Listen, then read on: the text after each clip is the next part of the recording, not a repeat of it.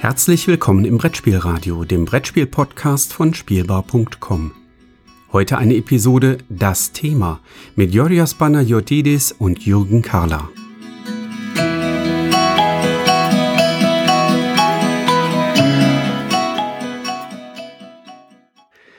Einen wunderschönen Abend, liebe Zuhörer. Wir nehmen nämlich hier an einem Abend auf und wir haben heute hier bei uns bei Brettspielradio das Thema nicht nur den Jorios dabei. Hallo Jorios. Hallo Jürgen. Sondern wir haben auch einen durchaus prominenten und bekannten Gast, nämlich den Michael Palm. Grüß dich, Michael. Hallo ihr zwei. Vielen Dank, dass ich hier eingeladen bin. Oh, wir freuen uns riesig, dass du Lust hast, dabei zu sein. Ja, sehr gerne. Das, ja, also, also das, das zeigt bloß, dass du äh, klugerweise die vorigen Folgen nicht gehört hast, denn sonst hättest du wahrscheinlich lange überlegt, ob du dir das antun willst. denn wir möchten genau da ansetzen. Ähm, und zwar möchten wir heute quasi das i-Tüpfelchen auf unsere Sendungsreihe zur Brettspielkritik machen. Wir haben Oh, schön wäre ja, wenn ich die Nummern jetzt noch auswendig hätte. Ne? Äh, ich erinnere mich, ich glaube, losgegangen ist es in Episode 162, wenn ich mich nicht ganz täusche, ähm, wo wir über Brettspielkritik generell gesprochen haben. Dann hatten wir in 170 den Harald Schrapers als Brettspielkritiker mit an Bord und in Folge 181 den Wolfgang Lüttke als äh, Verlagsvertreter mhm. und haben über seine Sicht ähm, auf die Brettspielkritik gesprochen. Und jetzt heute haben wir quasi eine Doppelfolge in einem, denn Michael Palm, du kannst zum einen die Händlersicht vertreten, denn du bist einer der Inhaber des äh, Geschäftes und Brettspielfachgeschäftes Seetroll in Konstanz, ne? Genau, ja. Ich bin der Inhaber vom Seetroll seit jetzt bald 28 Jahren. Und gleichzeitig auch noch Spieleautor. Oh, jetzt muss genau, ich zurückrechnen. Ja. Ich, ich überlege gerade, ich, das erste Spiel, was ich bewusst von dir wahrgenommen habe, war illegal. In Ordnung. Dann ähm, das ist, kennst du meine Spielografie praktisch beinahe komplett. Ja. 20 Jahre würde ich Bauchgefühl ja. würde ich sagen 20er oder war das schon in den 90ern? Ähm, das war in den 90ern. Das okay, war in den ja. 90ern. Oh Gott, dann ist es noch mehr als 20 Jahre her. Ja, also am Anfang war man glücklich, ein Spiel äh, rausbringen zu dürfen und äh, dann geschah da drei, vier Jahre oder so nichts mehr. Ähm, mittlerweile sind wir da natürlich regelmäßiger dabei, weil wir auch ähm, die Spielentwicklung regelmäßig betreiben. Und mhm. wenn ich wir sage, dann ist es seit 17, 18 Jahren der Lukas Zach aus Bremen, mit dem ich gemeinsam eben als Team Spiele entwickle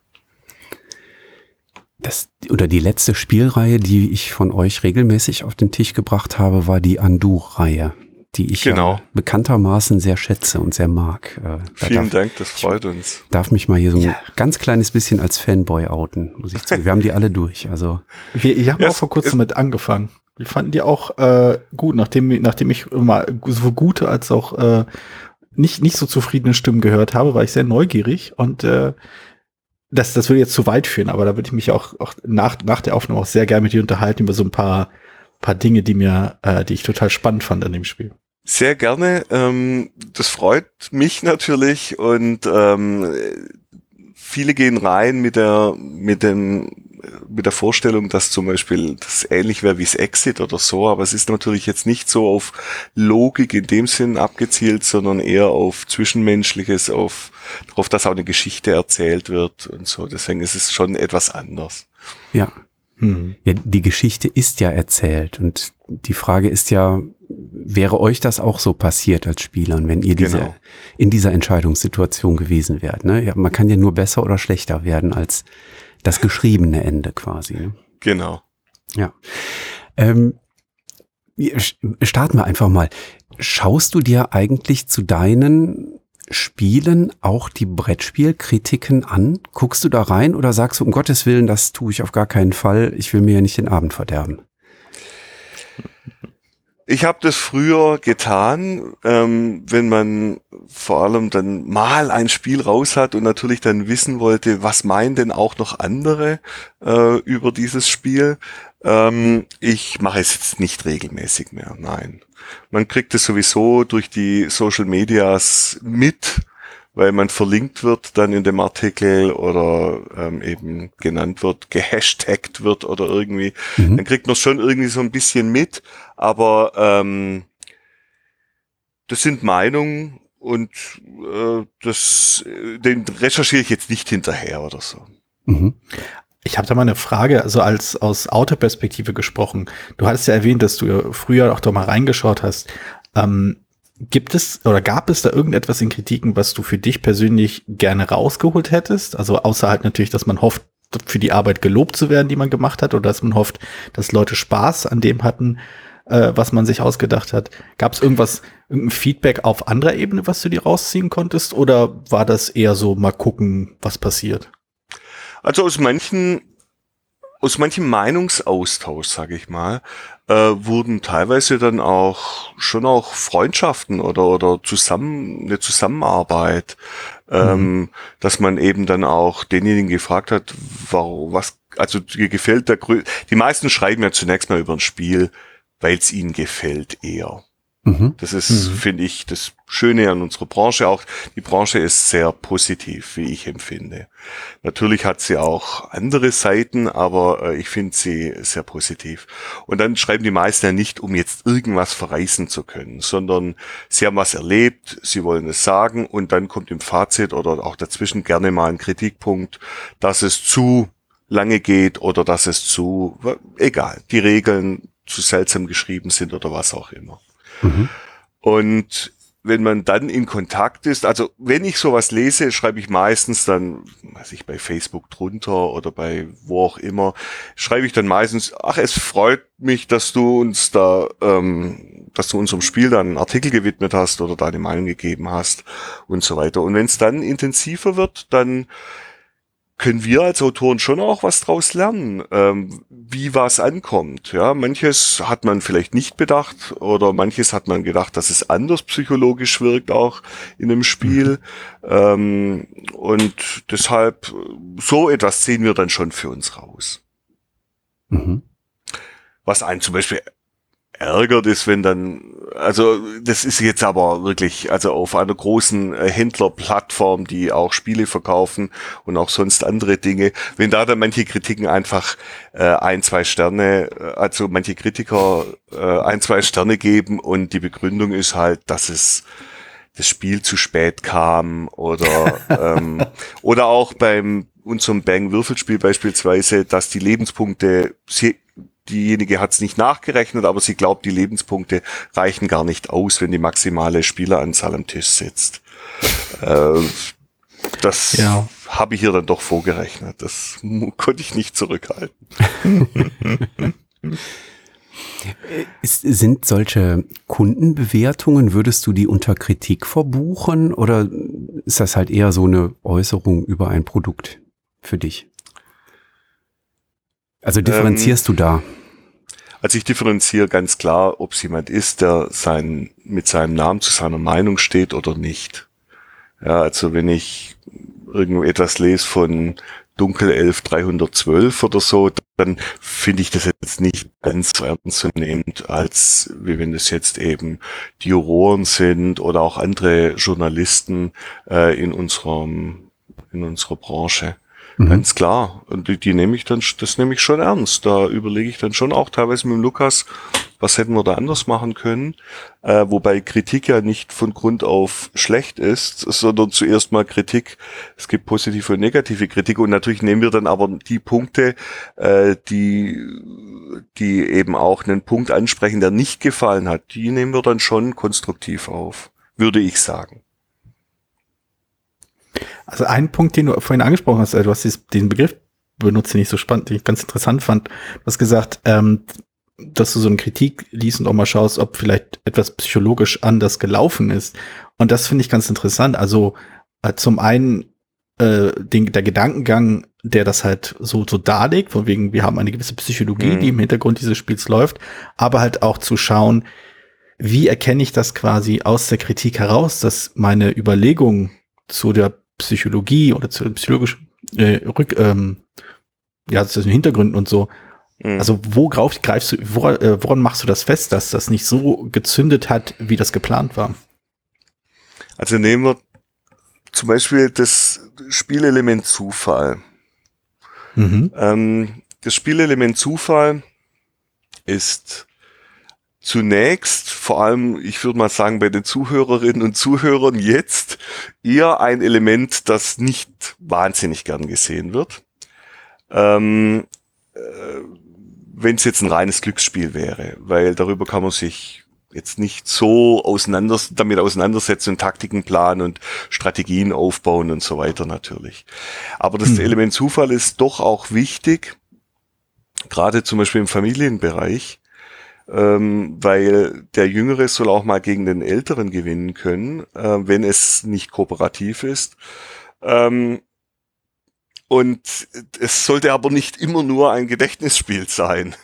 Ja. Ähm, und ja, und der Ältere ist eben meist, das heißt auch jetzt spreche ich als Händler, ich, wir haben ja auch Anfragen, die, die Geschwister sind ja nicht immer nur zwei Jahre auseinander, sondern es gibt ja auch, ich habe einen sieben- und 14-Jährigen oder wie auch immer. Mhm. Ja, mhm. also dann Geschick, nee, fällt raus. Wissen sowieso. Taktik, Strategie, naja, wenn der Kleine nicht das super Schachkäpsele ist, dann ist das, ist er da auch unterlegen. Und mhm. dann wird's langsam dünn irgendwann. Ähm, und da ist natürlich Gedächtnis ein Element, ähm, das natürlich gerade durch Memory und Ravensburger natürlich ähm, stark bekannt ist, aber auch ähm, der Zufall. Und wenn wir jetzt einfach einen Zufall nehmen und einen Würfel werfen, dann ist es so eine Zufälligkeit, die auch zu hohem Frust führen kann und zu hohem Ärger oder so. Aber wenn man jetzt sagt, wir ändern ähm, den Würfel und machen den in Karten. Nehmen wir nur mal den Würfel mit, mit 1 bis 6 und ändern den jetzt in Karten von 1 bis 6 und decken das dann auf und ich habe jetzt halt die 1 aufgedeckt. Dann habe ich zwar auch so viel Pech gehabt wie bei einem Würfel, aber bei meinem nächsten Zug werde ich keine 1 mehr aufdecken. Das weiß ich schon mal. Also was da, wer zum Beispiel welches Spiel damit ge, ähm, auch gespielt hat, ist äh, Maulwurf Company. Mhm. Damals auch von ja. Ravensburger. Ich bin jetzt kein Ravensburger Vertreter, aber es waren jetzt halt zweimal zwei Beispiele, die mir dazu einfielen. Ähm, und das ist ein Zufallselement, das einfach dann schöner ist, zum Beispiel. Und äh, das gibt dann natürlich Spiele, da denkt man sich ähm, Spielmechanismen aus, wo man sich sagt, ach, ich glaube, das kommt gut an. Und dann kam es doch nicht so gut an. Also zum Beispiel auch, ähm, wenn ich wenn ich zu lange spreche, müsst ihr sagen. Ähm, Ach nein. Adventure Island zum Beispiel, wir haben ein Adventure Island dreieinhalb Jahre entwickelt. Mhm. Und Adventure Island hat viele verschiedene Arten, Stadien gehabt. Als ein Spiel, das man spielt, familiengerecht ist und einmalig spielt. Man kann es aber auch häufiger spielen, weil die Karten anders kommen. Bis mhm. dann, wie es jetzt geworden ist, zu einem Spiel, das bei der die erste Partie familiengerecht ist. Später weitere Partien braucht man so viel Übersicht, dass es eher nicht familiengerecht ist. Deswegen steht auch Kenner drauf. Mhm. Und nach hinten hin wird's immer härter und härter, so dass wir auch von bekannten Bloggern und so weiter Zuschriften kriegen, wie man das denn überhaupt schaffen soll. Aber es ist alles schaffbar. Ähm, und da kam zum Beispiel dann oft auch die Kritik, weil da es dann auch anfing. Wir hatten, wir hatten die, die Entwicklung begonnen, bevor die Legacy-Welle uns vollkommen erwischt hat. Mhm. So dass wir dann irgendwann, als es erschien, auch betonen mussten, es ist kein Legacy-Spiel. Es ist kein Legacy-Spiel.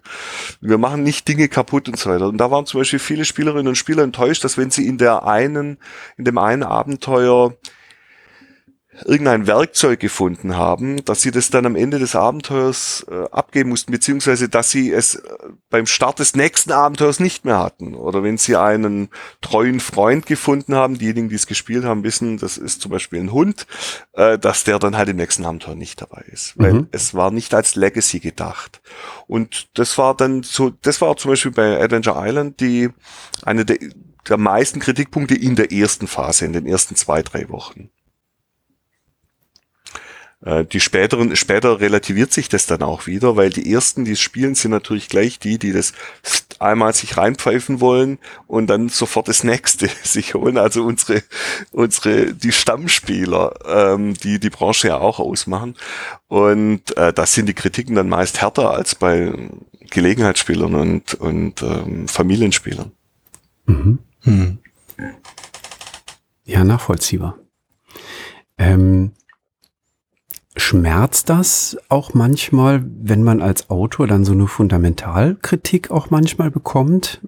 Ähm, oder sagt man so, nee, das ist das Produkt, da bin ich sehr zufrieden mit, so genau so wie das jetzt ist, so wollte ich das entwickeln und dann passt das? Also ähm, ein Spiel zu entwickeln ist also ist ein langer Prozess. Manchmal geht's schneller. Eines unserer erfolgreichsten Spiele ging dafür, wie erfolgreich es ist und wie beliebt es weltweit ist, sehr flott. Das ist das Bang-Würfelspiel. Mhm. Hat aber trotzdem eine witzige Geschichte. Ähm, also eine, eine längere Geschichte, die über ein Jahr geht, aber die Entwicklungszeit war damals nicht so lang fürs Grundspiel. Ähm, es, also Schmerzen tut's nicht. Ähm, natürlich, wenn manche ähm, nach zwei Stunden ihre Meinung zu einem Spiel abgeben oder auch nach drei, vier, fünf mal zwei Stunden, ähm, bedenken die nicht, wie viel Herzblut da teilweise drin steckt. Ähm, ich bin nach wie vor aufgeregt, wenn ich neuen Leuten eine neue Spielidee zeige, obwohl ich das ja schon, weiß nicht, 300, 400 Mal gemacht habe ähm, äh, also te neuen Testrunden einen Prototyp zu zeigen. Mhm. Ich bin da dennoch immer aufgeregt, weil es einfach ein Stück ist, das jetzt so ein bisschen den Hafen verlässt, den Hafen vom Lukas und mir und den üblichen Testern, sei es unsere Familien und engsten Freunde. Das ist dann schon was anderes. Mhm. Und ähm, äh, es, es schmerzt nicht. Ich komme hinzu noch aus einer Politikerfamilie und bin damit groß geworden, äh, dass, also ich glaube, mein Vater war nicht ganz so unter Beschuss, äh, wie die Politikerinnen und Politiker es heute sind.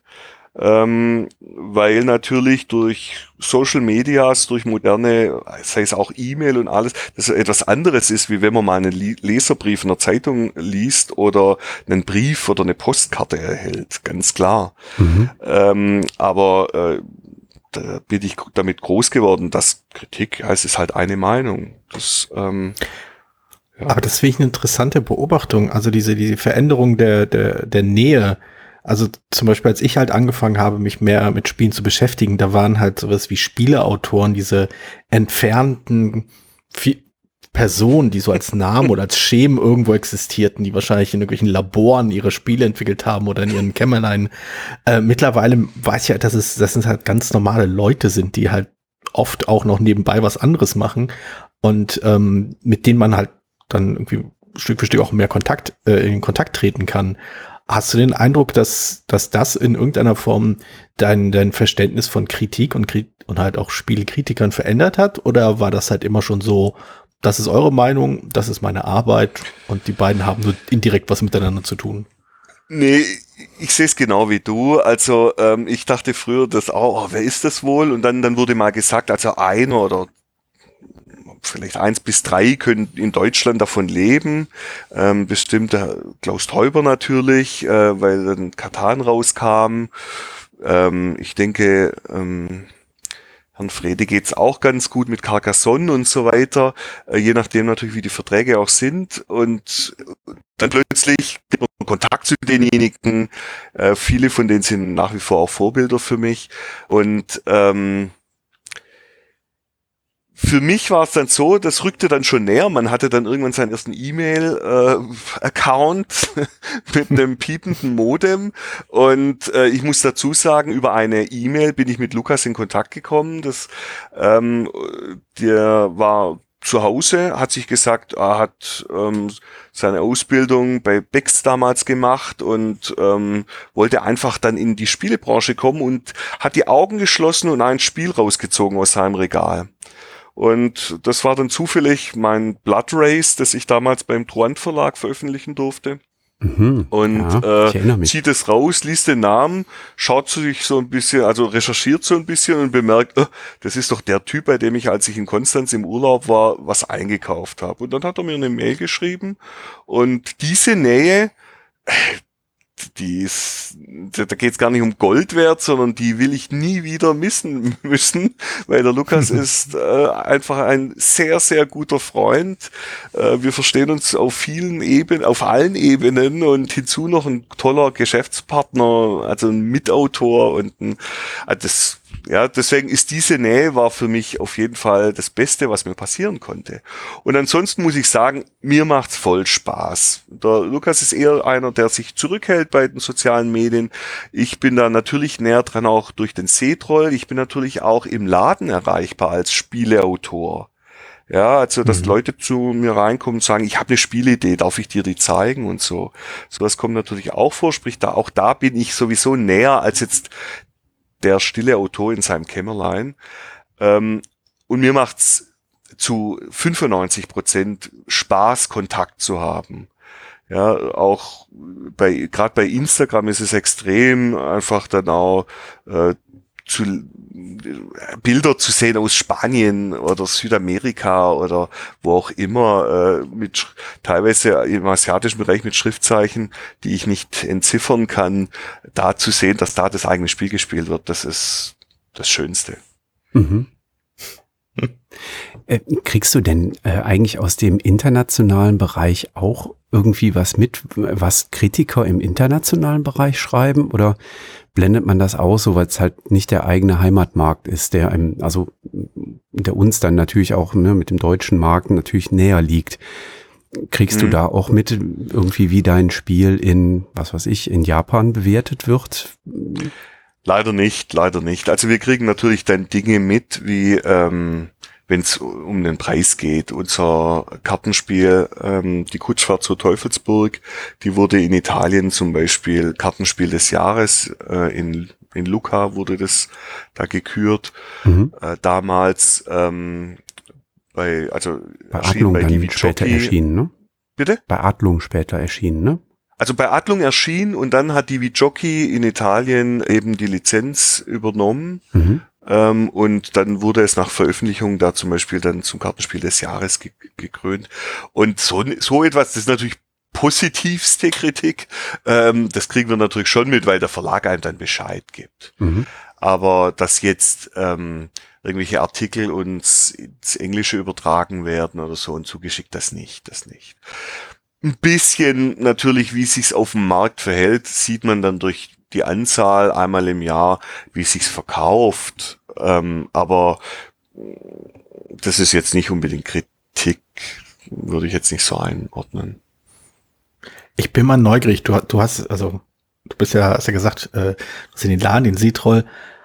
Ähm, kam es denn schon mal vor, oder hattest du den Eindruck, dass Leute wegen einzelnen Kritiken Spiele gekauft haben? Also, dass sie irgendwo gesehen oder gelesen oder gehört haben, das Spiel ist total super, ich muss jetzt sofort zum Seetroll und es dort sofort kaufen. Ich kann nicht länger warten. Bestimmt. Oder vertrauen sie da viel mehr auf dein Urteil, auf deine Beratung? Ähm, nee, ich, äh, ganz klar gibt's das auch. Also das merken wir vor allem bei Neuheiten, die schon angeteasert werden ähm, durch Vorabexemplare an, an eben Journalisten und Blogger und ähm, und dann da die Vorbestellungsrate klar höher ist zum Beispiel. Mhm. Das merkt man dann schon. Und was ich jetzt im Laufe der letzten Jahrzehnte da eben schon auch mitgekriegt habe, am Anfang haben wir eben natürlich, mussten wir viel mehr erklären. Ja, gerade in dem komplexen Bereich äh, wird jetzt viel durch Videos und ähm, Artikel und so weiter erklärt äh, so dass wir das vor 20, 25 Jahren noch nicht so oft hatten, dass jemand reinkommt und sagt, ja, hallo, ich nehme das, ich sage jetzt mal, das King's Dilemma oder das Eclipse oder äh, damals eben das Twi die Erstauflage Twilight Imperium oder sonst irgendwas mit. Ja, also und zwar reinkommen und mitnehmen und auf die Kasse äh, zur Theke gehen und dann wieder damit gehen. Äh, das sowas kommt jetzt aber einfach vor, weil die Vorabinformationen ähm, durch Besprechungen, durch Kritiken, Rezensionen und so weiter so gut, ähm, sagen wir mal, erreichbar sind, äh, dass, äh, dass das geschieht. Also du musst dann quasi als Verkäufer gar nicht mehr beraten. Das haben dann andere für dich übernommen. In diesen Fällen ja, ganz genau. Das ist vor allem mhm. bei Spielerinnen und Spielern, die eben mit der Branche jetzt in Kontakt sind. Ihr wisst, was ich meine. Also ich bin ein Buchleser, bin jetzt aber nicht mit der Buchbranche so in Kontakt, sage ich mal. Ähm, und auch Familien, die jetzt viel spielen, die gehen da eher auf unsere Beratung und was habt ihr Neues? Uns hat letztes Mal äh, Cabo gefallen, was gibt's jetzt äh, oder so. Ähm, das sind dann eher die Spielerinnen und Spieler, die eben irgendeinem Podcast folgen oder eben einem YouTuber und so weiter. Mhm. Wie ist das denn für dich als Händler? Achtest du dann auch aktiv auf das, was dann so in Kritiken, wenn Journalisten vielleicht auch vorab berichten, achtest du da ganz bewusst drauf, um dann auch von dir aus schon irgendwie Vorbestellungen oder ähnliches zu tätigen? Also agierst du als Händler auch dann wachsam, was so den, den Markt angeht und die Kritiken insbesondere angeht? Ja, schon. Ganz klar. Und äh, man selbst wird immer kritischer. Warum, weshalb? Als wir den Laden am Anfang eröffnet haben, da hat man von 50 bis 80 Neuheiten gesprochen. Ähm, und oh, das war noch oh, ganz schön viel und so weiter. ähm, Mann, oh Mann, ehrlich, in Essen, also die kamen vor allem eher in Nürnberg raus wahrscheinlich oder wurden da zumindest vorgestellt auf der Messe in Nürnberg ja. statt in Essen. Das hat sich ja auch jetzt zeitlich alles da verschoben. Ähm, und heute spricht man ja von 1000 Neuheiten. Ich sage jetzt mal, ernstzunehmend sind es wahrscheinlich 300 oder wie auch immer 400 Neuheiten, ich weiß es nicht, weil natürlich bei über 1000 Neuheiten, die angemeldet sind bei in Essen, glaube ich, die verschiedenen Sprachen als einzelne zählen oder es dann auch mal Wiederauflagen sind von Spielen ähm, mhm. und so weiter. Oder, oder eine weitere Variante von XY oder äh, das Würfelspiel zum Kartenspiel etc. Und ähm, sprich, am Anfang haben, haben wir natürlich uns auf die Fahne geschrieben, dass wir jede Neuheit auch im Geschäft haben. Hui, das ist aber äh, ein, ein hehrer Anspruch. Ja, am Anfang. 50 okay. bis 80 Neuheiten im Jahr. Ja. Das ging dann schon noch. Ähm, aber heute also nicht und deswegen wird man natürlich, das meine ich, dass wir immer kritischer werden, weil früher, da haben wir ja Spiele verkauft, die waren in einer VHS-Kassettenhülle äh, mit einem gekrakelten Cover. Ähm, aber irgendwie hatte das Spiel was und deswegen haben wir das trotzdem reingenommen. Mhm. Und heute muss halt irgendwie beinahe alles stimmen. Also sprich, das Cover, das Preissegment natürlich, auch bei der Spielerzahl, wenn auf einem Spiel draufstehen würde, hm, sechs oder sieben Spieler oder so, da, da sage ich schon eher, eher nein. Ähm, auch damals, als Katan rauskam, muss man sagen, nur drei und vier Spieler, oje, oje, hat man da auch gesagt. Ähm, aber äh, also das Cover, das Material, die Spielregeln müssen passen und dann natürlich schon auch dieses, was ihr jetzt gerade genannt habt, das drumherum, auch natürlich kommen dann auch Meinungen schneller an einen ran und oh, derjenige, den ich eigentlich immer vertraue von seiner Meinung, der findet es jetzt überhaupt nicht gut, okay, dann bin ich da auf jeden Fall vorsichtiger. Mhm. Hast du da so eine eigene Liste, so quasi eine, äh, eine Liste an, an, an kritischen Stimmen, die Spiele besprechen, wo du denkst, okay, wenn die vier, fünf, sechs, sieben Stimmen oder was auch immer äh, von ein Spiel abfeiern, dann wird das was äh, für meine Kundschaft sein? Oder ist es nee. nur so, okay, wenn diese beiden sagen, dann wird das was für diese Leute sein, aber die haben vielleicht schon, die werden jetzt die nächsten drei Monate vielleicht andere Sachen spielen oder machst, gleichst du da ab oder kannst du das übertragen? Ja, ich kann es glaube ich eher übertragen. Also, ähm, wenn ich mir bei dem Spiel nicht sicher bin, dann schaue ich mir schon mal an, was meinen denn schon welche, die es schon gespielt haben. Äh, ansonsten folge ich jetzt nicht irgendwelchen blind äh, da, sondern denke schon eher an meine Kundschaft, auch an meine Mitarbeiterinnen und Mitarbeiter, natürlich, was die gut finden würden. Ähm, und dann auch einfach auf, auf meine Erfahrungen in der letzten Jahre. Ähm, es, da täuscht man sich natürlich auch, klar. Das kann mhm. passieren. Oder man findet ein Spiel selber voll super, aber kriegt es einfach in den drei Minuten Verkaufsgespräch, die, sagen wir mal, ein Spiel hat. Also wir erklären natürlich länger Spiele, aber weil wir mehrere Titel zeigen. Aber jetzt äh, in den drei Minuten, wo man dieses Spiel erklärt, ähm, kriegt es einfach nicht rüber. Passiert auch, ganz klar. Ähm, was natürlich auch zum Beispiel eine, in Anführungszeichen, Kritik oder ein Filter für uns ist, sind diese ganzen Kickstarter-Geschichten. Natürlich stehen mhm. wir hinter den Kickstartern, ähm, sagen wir mal, ja, äh, nicht nur positiv gegenüber, ganz klar. Mhm. Gleichzeitig ermöglichen sie dann, wenn sie noch so sind, wie Kickstarter eigentlich gedacht war, äh, Kleinverlagen auch mal eine Veröffentlichung, wo wir froh drum sind, ja, dass das auf den Markt kommt. Mhm. Ähm, natürlich bei Verlagen, die es nur als Marketing-Tool nutzen, da ist es ja dann eben schon wieder ein anderes Instrument. Aber wenn ein Spiel bei Kickstarter hoch gehypt wird und innerhalb von, also jetzt sage ich mal im englischsprachigen Raum und innerhalb von ähm, zwei Jahren immer noch keinen Verlag gefunden hat, der das in Deutschland umsetzt oder im deutschsprachigen Raum umsetzt, dann weiß ich auch, das ist ein guter Filter für uns Händler. Mhm.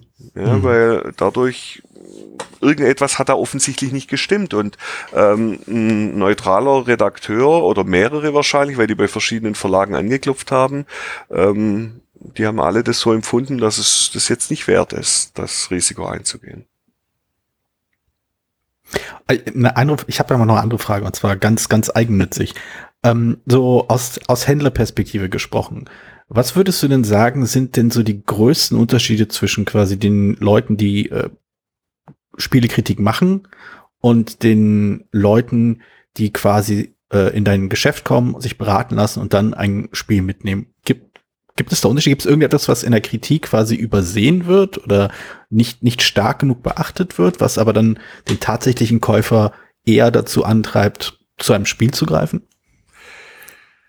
Also ich glaube, die wirklich professionellen ähm, Kritiker, also sprich, wir sprechen jetzt nicht von Dunkelelf 312 auf, auf ja, irgendeiner Verkaufsplattform, ähm, sondern die wirklich professionellen äh, Kritikerinnen und Kritiker, ähm, die reflektieren das für mich absolut richtig. Natürlich kann man mal was übersehen oder macht mehr Schwerpunkt aufs Material statt aufs Spielgeschehen oder das Erlebnis oder die Mechanismen. Da gibt's ja verschiedene Dinge, denen man sich widmen kann. Und ein mathematischer Kopf geht halt mehr auf Mechanismen und Wahrscheinlichkeiten und der derjenige, der lieber eine Geschichte erleben möchte, wie jetzt beim neuen Robin Hood zum Beispiel von Michael Menzel, bei Kosmos ja jetzt ganz frisch, ähm, der geht natürlich dann eher auf, auf die Bilder und auf das, was erzählt wird, ist ja klar.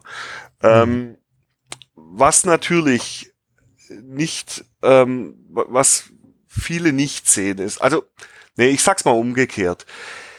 Es gibt einfach Spiele, die haben vielleicht keine gute Kritik bekommen und noch nie einen Preis gewonnen, sind aber einfach Dauerseller. Ja, Dauerseller und Longseller. Sprich, ich Was muss da schon zum Beispiel. Bitte? Was denn so zum Beispiel? Ich bin da neugierig. Ja, was vollkommen unterm Radar flog ähm, und das wir schon seit Jahren extrem gut verkaufen, ist Cabo. Hm, ich, ich wollte es ja, gerade sagen, du hast es vorhin großartig. schon mal erwähnt. Ne? Cabo ja. von Smiling Monster, natürlich kann man sagen, als also ich, ich spreche jetzt bei, bei den Kritikern und Journalisten natürlich jetzt nicht nur von der Jury Spiel des Jahres. Dass die Jury das nicht aufnimmt, ist irgendwie verständlich, denn es ist nun mal ein ähm, eine Spielart, die in Amerika beinahe ein Volkskartenspielart ist und die in Deutschland eigentlich über Jahre ja dann eben durch die Biberbande belegt war. Und Cabo hat einfach zwei Regeln mehr, die es erwachsener machen und äh, auch natürlich vom Layout und ist ein, ist ein Spiel, das wir extremst verkaufen ähm, und das natürlich vollkommen unter dem Radar von Kritikerinnen und Kritikern fliegt. Ich, ich, muss, ich muss mal kurz äh, die Spieber verteidigen und konkret äh, unser, unser, unseren, die zwei Ableger. Wir haben eine Folge, in der wir ausdrücklich über Cabo sprechen und wir haben, P und ich haben das sehr gefeiert. Also ich vor sehr allem, schön. weil ich, weil ich das großartig finde. Äh, aber die Nähe zu, ich glaube, Sky, Sky Joe, Skyo, äh, ja. was halt Per gut kannte, hat uns dann doch, äh, wir waren uns dann doch einig, dass es großartig kleine Spiele sind und dass man die, äh, dass man die sich zulegen sollte, sobald man kann. Ka ja, also ich bin ein genau. großer, großer Cabo-Fan, seit ich es irgendwie vor mittlerweile zehn Jahren entdeckt habe. Ja. Großartig. Also genau, also Skyo oder Skyjo oder wie man es auch nennen soll, ähm, von Magellano, also die werden gerne gemeinsam genannt und ich verstehe die Verwandtschaft. Sie sind mhm. aber doch letztendlich nicht so verwandt wie, wie ich finde, Mühle und Dame. Hm. Denn beim einen hast du einfach einen Gedächtnisfaktor beim Cabo, wo man sich sagt, ja komm, vier Karten werde ich mir schon merken können. Aber es geschieht so viel und dann will man sich auch merken, dass beim Gegner jetzt ja die Null liegt und was mhm. weiß ich was, so dass man dann ja doch Dinge vergisst, zumindest als äh, Ü30 ähm, und ich werde dir dieses Jahr 50. Äh, ähm, und das ist da ja nicht der Fall. Ja, und wie jetzt Allegra von den drei Hasen auch wiederum gezeigt hat, ähm, das ist ja auch in dieser Familie der sogenannten Golf Games. Mhm. Und ähm, auch die haben es wieder geschafft, einen neuen Aspekt zu bringen. Ja, weil ich jetzt plötzlich meine rechte, meine rechte Spalte gehört jetzt auch meiner rechten Nachbarin, die pfuscht da auch noch mit rein. Ja, so dass dann eine Vernetzung noch am Tisch stattfindet und hinzu gibt's auch noch die Regel, die man nehmen kann, nicht muss. Das ist eine Optionalregel vom Klopfen. Also wenn ich eine Karte dann eben ziehe, dann zeige ich die den anderen und dann könnt ihr klopfen, so dass ich sie dir gebe. Dafür aber eine Karte aus deinem Raster bekommen und so weiter. Mhm. Ja, also ich bin äh, zum einen froh, dass da endlich mal aufgeräumt wird mit dieser Mehr, dass äh, Cabo und Skyo so nah beisammen sind. Ich sehe das nämlich auch nicht. Ähm, und äh, ich verweise mal auf äh, Brettspielradio Episode 1. Da habe ich nämlich den Helge Landmesser interviewt, äh, einen der beiden Macher von Smiling Monster Games. Ähm, genau. Und äh, da war das Brettspielradio noch im 5-Minuten-Format, was mir dann oftmals vorgeworfen worden ist, dass das ja viel zu kurz sei. Aber das, ja, war das damals ist doch dann eine gute Kritik für euch, wenn es zu kurz ist. Das, das war damals, äh, das waren aber die Anfänge. Also da hat das Brettspielradio mal angefangen. Und äh, ja, da fangen wir auch mit Carbo an und enden dann damit, dass der Helge ja auch äh, ausgebildeter Schwertkampftrainer ist. Also sehr, sehr spannend. Äh, auch wenn es nur fünf Minuten sind, sehr hörenswert mal im Podcatcher ganz nach unten scrollen. Sehr ich bin, gut. Ich bin beeindruckt, dass ihr von Cabo zu Schwertkämpfer in nur fünf Minuten gekommen seid. also. ja, so ist das. Man muss Schön, ja, es sind sein. beides nette Kollegen auch aus der Branche. Ja. Ähm, wie ist das? Wie schätzt du das ein? Die Branche, ich sage ja immer, die Branche ist halt eine sehr kleine Branche und man mhm. kennt sich halt. Also wenn man so ein paar Jahre in Essen war, also ich kann mich auch noch erinnern, als ich es, wir hatten das vorhin so mit diesen großen, mit den Größen, ne, die, du hattest den Klaus Teuber genannt und den Klaus-Jürgen Frede. Ähm, ich kann mich noch erinnern, dass ich irgendwann mal bei, Hans im Glück haben wir Samurai gespielt, als mhm. das damals rauskam. Und mhm. plötzlich. Knietz, ja. ja, und plötzlich stand ein Herr in dunklem Anzug und Fliege neben uns am Tisch. Ja. Und mich stupste nur jemand an und meinte und raunste dann so, das ist übrigens der Autor, dieser ja. Dr. Rainer Knizia. Ja. Ich wäre fast auf die Knie gesunken. ähm, und heute steht man dann bei Veranstaltungen dann doch manchmal neben ihm und plaudert einfach miteinander und unterhält sich einfach nett. Ähm, ja. ähm, aber wie schätzt du das ein, dass die Branche ja doch sehr klein ist und damit eigentlich sowohl Autoren als auch Händler als auch Kritiker sich einfach ja sehr gut untereinander kennen? Das bleibt halt nicht aus mit so wenigen Menschen, die in der Branche unterwegs sind. Das ist richtig. Ähm, die Branche ist klein. Äh, gefühlt ist sie schon gewachsen, aber ich glaube nicht, weil also natürlich gibt es Verlage, die dann aufgekauft wurden und dann, weiß ich, nur noch Studios sind oder, oder dann eben verschwunden sind und dann kommen aber wieder neue Verlage und so weiter. Das ist natürlich ein ständiger Fluss. Ich würde sagen, prinzipiell ist von der Anzahl der Personen die Branche äh, eigentlich gleich geblieben, hätte ich gesagt. Natürlich gibt es ähm, aber diesen ganzen die, diesen ganzen Teil, der auch zur Branche gehört, jetzt eben Podcasten, Bloggen, äh, Social Media Interessierte, Vollblutspielerinnen und Spieler, Klammer auf, Freaks, Nerds, Geeks, einfach die Lust auf unsere Hobby haben. Und dadurch finde ich, ist es schon, ist sie schon angewachsen irgendwie, habe ich so das Gefühl. Ähm, was man dann auch an den Besucherzahlen in Essen zum Beispiel bemerkt. Ähm, und ja, die Nähe, die gibt's schon. Aber ich muss auch sagen, ich finde es dann in dem Bereich recht professionell, dass man sich dann zwar kennt und jetzt, meinetwegen jetzt vielleicht verreist deswegen einer jetzt nicht ein Spiel, obwohl er es schlecht findet.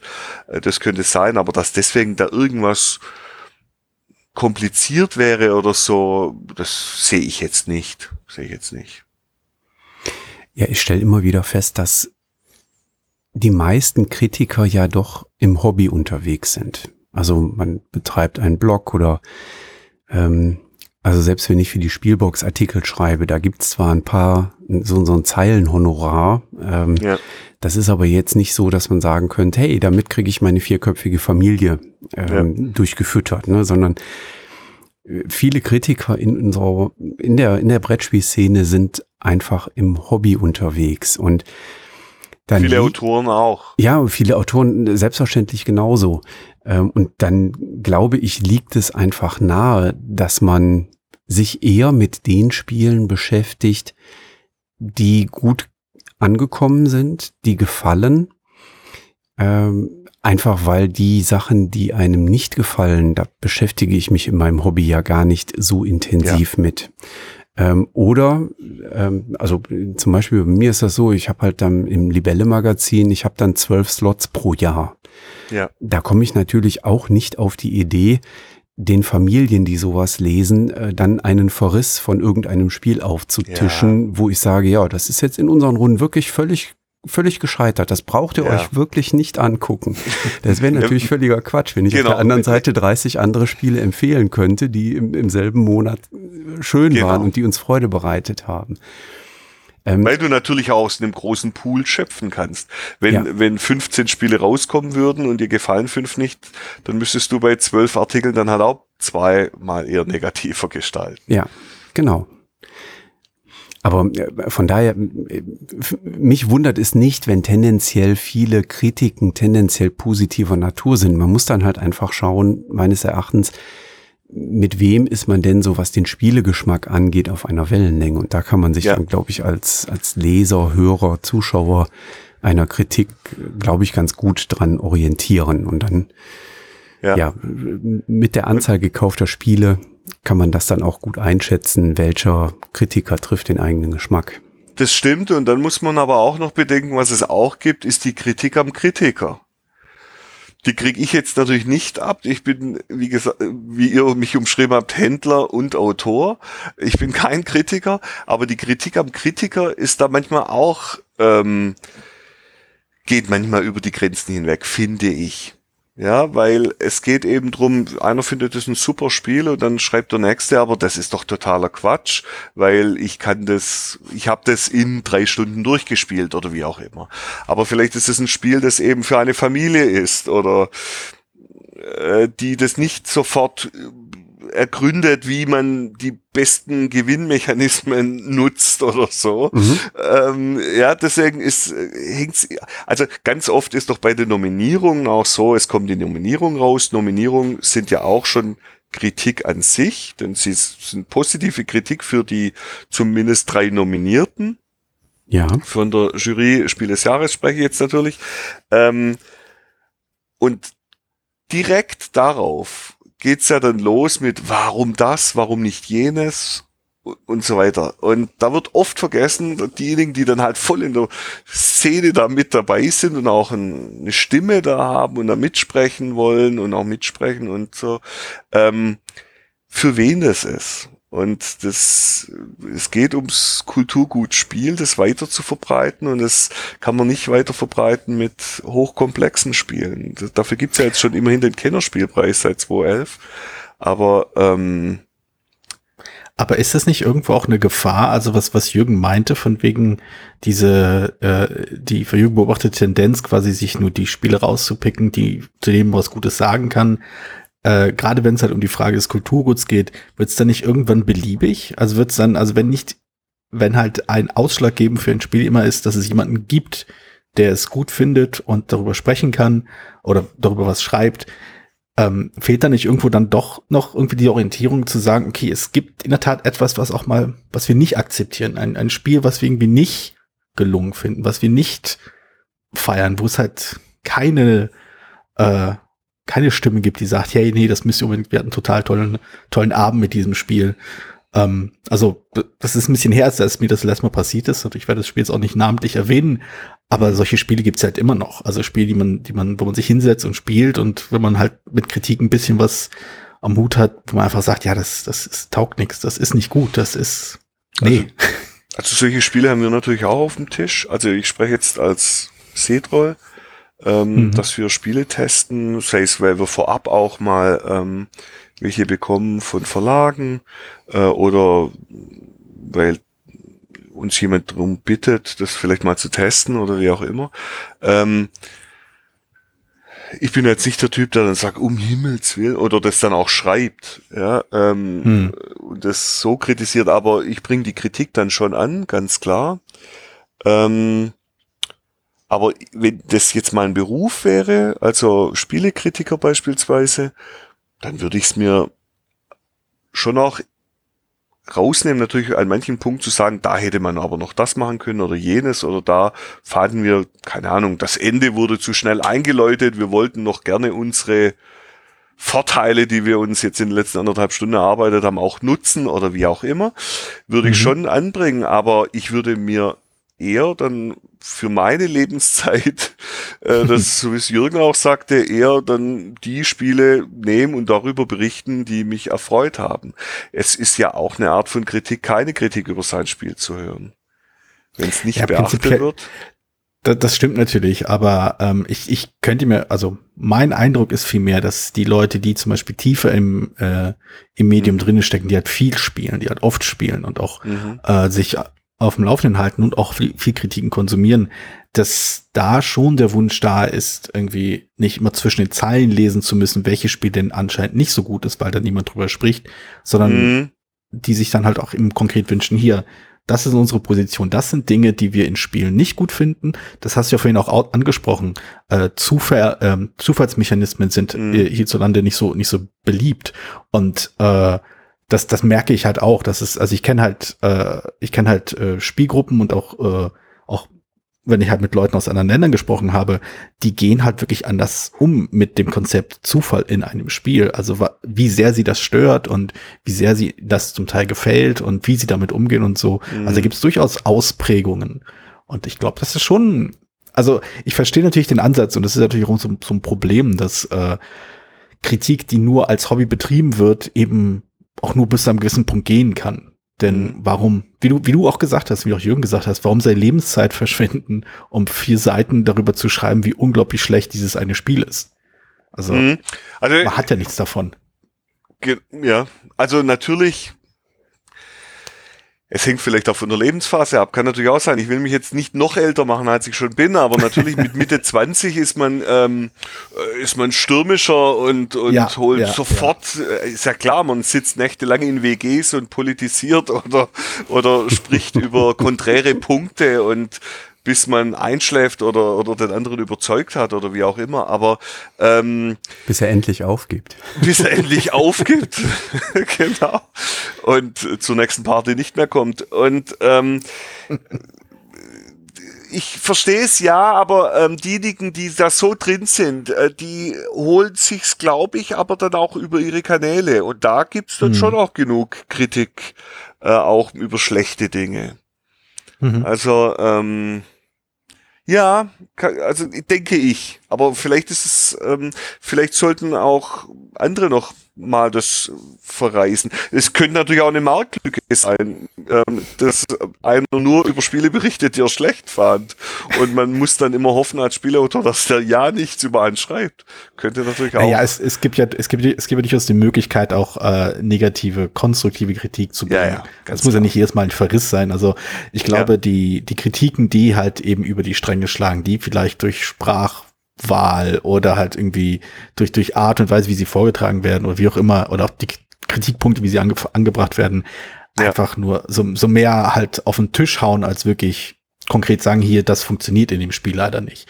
Also, ja. äh, aber ähm, auch, auch selbst, selbst unter dem Gesichtspunkt verstehe ich halt voll und ganz, dass man, also wenn man zum Beispiel seine zwölf Slots im Jahr hat, warum soll man dann einem Publikum schreiben, hier, dieses eine Spiel ist ganz nett, aber diese drei Punkte sind nicht so gut. Also, ja. Dann, dann kann man gleich ein Spiel nehmen und sagen, hier, das, das funktioniert von vorn bis hinten. Das ist gut, da habt ihr was sicheres, das macht Spaß und es ist besonders. Ja, und auch diejenigen, die es lesen und natürlich lesen das auch Verlagsvertreter, ähm, die das lesen, weil es ihr Beruf nun mal ist. Aber die meisten, mhm. die durch sowas lesen, machen das auch in ihrer Freizeit.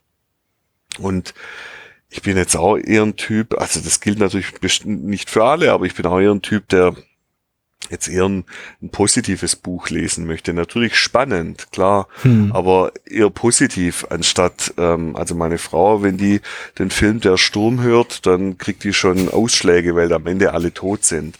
Also äh, und ich verstehe es ja auch. Also das heißt nicht, dass bei uns hier immer alles Friede, Freude sein muss, ja, und mit Glitter obendrauf. Aber man, man kriegt sowieso schon so viel, also was weiß ich, vier Jahre Trump oder ja, sonstiges ja. Abgefahrenes ab, das eher zum Negativen tendiert, ohne jetzt hier ein neues Fass aufmachen zu wollen. Da beschäftigt man sich doch dann auch in der Freizeit eher mit Dingen, die positiv sind. Auf jeden Fall. Also auch gerade, auch bei der Kritik ist es halt, äh, ist es halt so, dass am Ende will man halt was, was äh, ein schönes Gefühl haben. Sei es auch, weil, weil man nur gemergelt hat und will sagen, okay, ja. aber es hat wenigstens was gebracht, es war was, es hatte einen, einen guten Zweck und nicht nur von wegen, äh, mich aufzuspielen.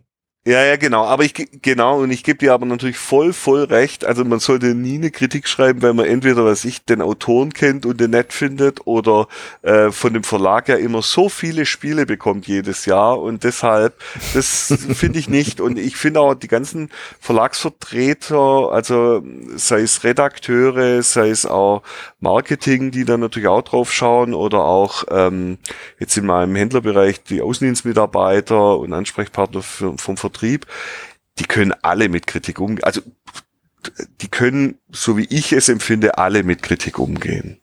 Hm. Deswegen kann man da ruhig auch mal kritische Töne ansprechen. Ja, wir haben im äh, Gespräch mit Wolfgang Lüttke äh, durchaus auch gelernt, dass Verlage das auch sehr aktiv verfolgen und auch wirklich dann Kritikpunkte aufgreifen, um auch dann für die Zukunft lernen zu können, für das nächste Produkt, für das nächste Spiel, was kommt. Genau. Das fand ich, fand ich auch einen sehr spannenden Einblick, dass da doch schon auch Energie reingesteckt wird seitens der Verlage. Ganz klar, ganz klar. Also ähm, wir haben auch schon also man hat zum Beispiel ja auch eine Liste, wenn das Spiel in eine zweite Auflage geht beispielsweise. Manche Spiele mhm. werden ja mit Absicht erstmal eher unterdurchschnittlich aufgelegt von der Anzahl her, ähm, damit man damit Erfahrung machen kann und Erfahrung sammeln kann. Und dann gibt es natürlich ein, beim Redakteur, der das Projekt dann betreut, nach Veröffentlichung eine Liste, ähm, wo Punkte reingenommen werden. Hier fehlt ein Komma, sage ich jetzt mal ganz plump, das jetzt nicht so viel aufregt. Äh, hier ist noch ein Wort aus dem, aus was ich wissen. Also zum Beispiel bei die Zwerge gab es ähm, hießen äh, die ähm, die dunklen Karten eben lange Zeit Schicksalskarten und äh, die wurden dann umbenannt und eines auf einer Karte ist dieses Wort noch mit reingerutscht. Mhm. Bei der Karte Verkleidung. Und dann wird es natürlich notiert. Das ist dann eine Kritik, die von außen kommt. Ich verstehe gar nicht, was soll das jetzt noch sein? Und dann ist es ja auch was Positives und ähm, dass man dann in die zweite Auflage daneben ähm, mit übernimmt. Und deswegen, ja, man lernt für entweder neue Projekte oder auch für eine Neuauflage aus Kritiken. Prima. Das ist doch fast schon ein schönes Abschlusswort für den heutigen Abend, oder? Man kann aus Kritiken etwas lernen. Wir haben es immer befürchtet. ja, prima. Michael, ein ganz, ganz herzliches Dankeschön an dich für deine äh, tollen Erläuterungen, wie du als Autor, aber auch als Händler mit Kritik umgehst. Äh, ich fand das eine sehr angenehme, sehr schöne Plauderei. Ähm, und ähm, bin ganz gespannt, was unsere Leser und äh, Hörer denn dazu meinen.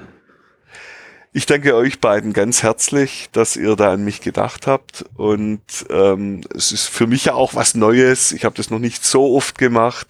Deswegen auch was Spannendes. Und ich stehe da gerne zur Verfügung. Und äh, danke für das ähm, angenehme Gespräch.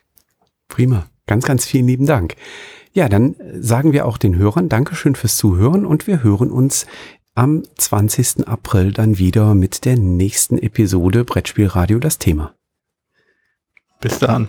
Tschüss. Tschüss.